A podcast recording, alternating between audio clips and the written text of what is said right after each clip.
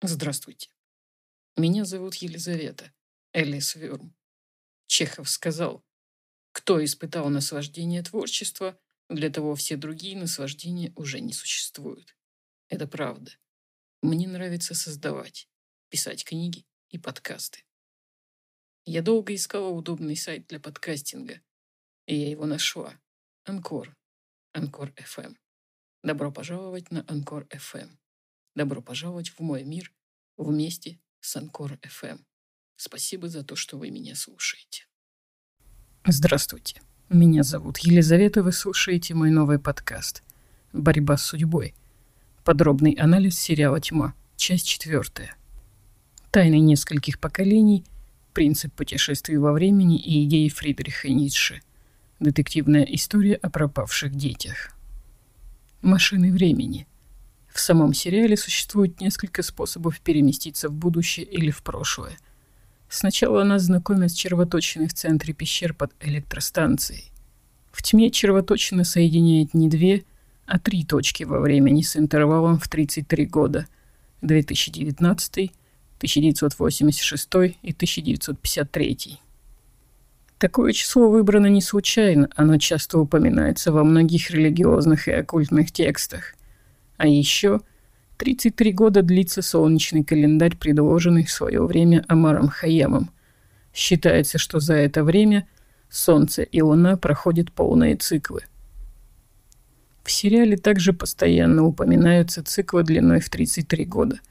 Что они собой представляют, до конца непонятно – Скорее всего, это отрезки времени с момента создания червоточины до момента ее разрушения. Учитывая, что главный герой пытался уничтожить червоточину, но сам же ее в то же время и создал, машины времени — это разделение условно. Как скажет один из персонажей, конец — это начало, а начало — это конец. Священник Ной пытался создать стационарную машину времени в бункере над пещерами — и для экспериментов он отправлял во времени похищенных мальчиков. Долгое время машина не работала. Мальчики в процессе перемещения умирали. Машина выжигала им глаза и разбивала барабанные перепонки. Настоящую машину времени разработал часовщик Таунхаус. Символично, он смог ее закончить только тогда, когда увидел уже старый готовый образец, попавший к нему из будущего – Позже он стал автором книги о путешествиях, которая попала к нему таким же образом. Червоточина в пещере, по всей видимости, соединяет три конкретных года, а машина таунхауса позволяет перемещаться в любое время на 33 года назад или вперед.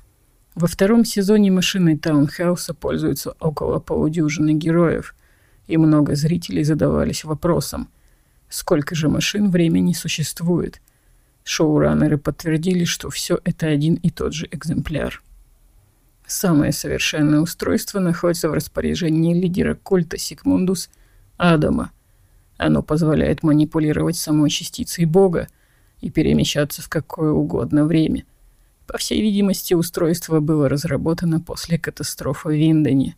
Рабочую версию героя встречает в 2053 году, а впоследствии в 1921.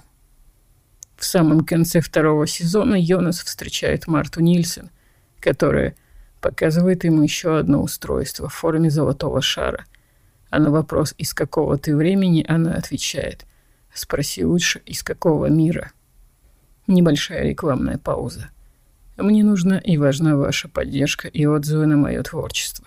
Пожалуйста, поддержите меня спонсорством или донатом. Это поможет развитию моих подкастов. Спасибо параллельные вселенные. После откровений второго сезона многие задались вопросом, не ломает ли факт существования параллельных миров сложную концепцию путешествий во времени. Ответить точно можно будет только после выхода третьего последнего сезона, но авторы уже оставили несколько подсказок. Во-первых, маловероятно, что шоураннеры два сезона показывали неизбежность будущего – и выстраивали сложные временные петли только для того, чтобы обнулить все в конце. Во-вторых, в сериале очень много зацепок ведет к тому, что параллельные миры задумывались с самого начала. К примеру, в отчетах об исчезновении Матца фигурируют в разное время разные свидетели. Регина Тидеман и Штефан Коллер. Даты в газетах также не совпадают.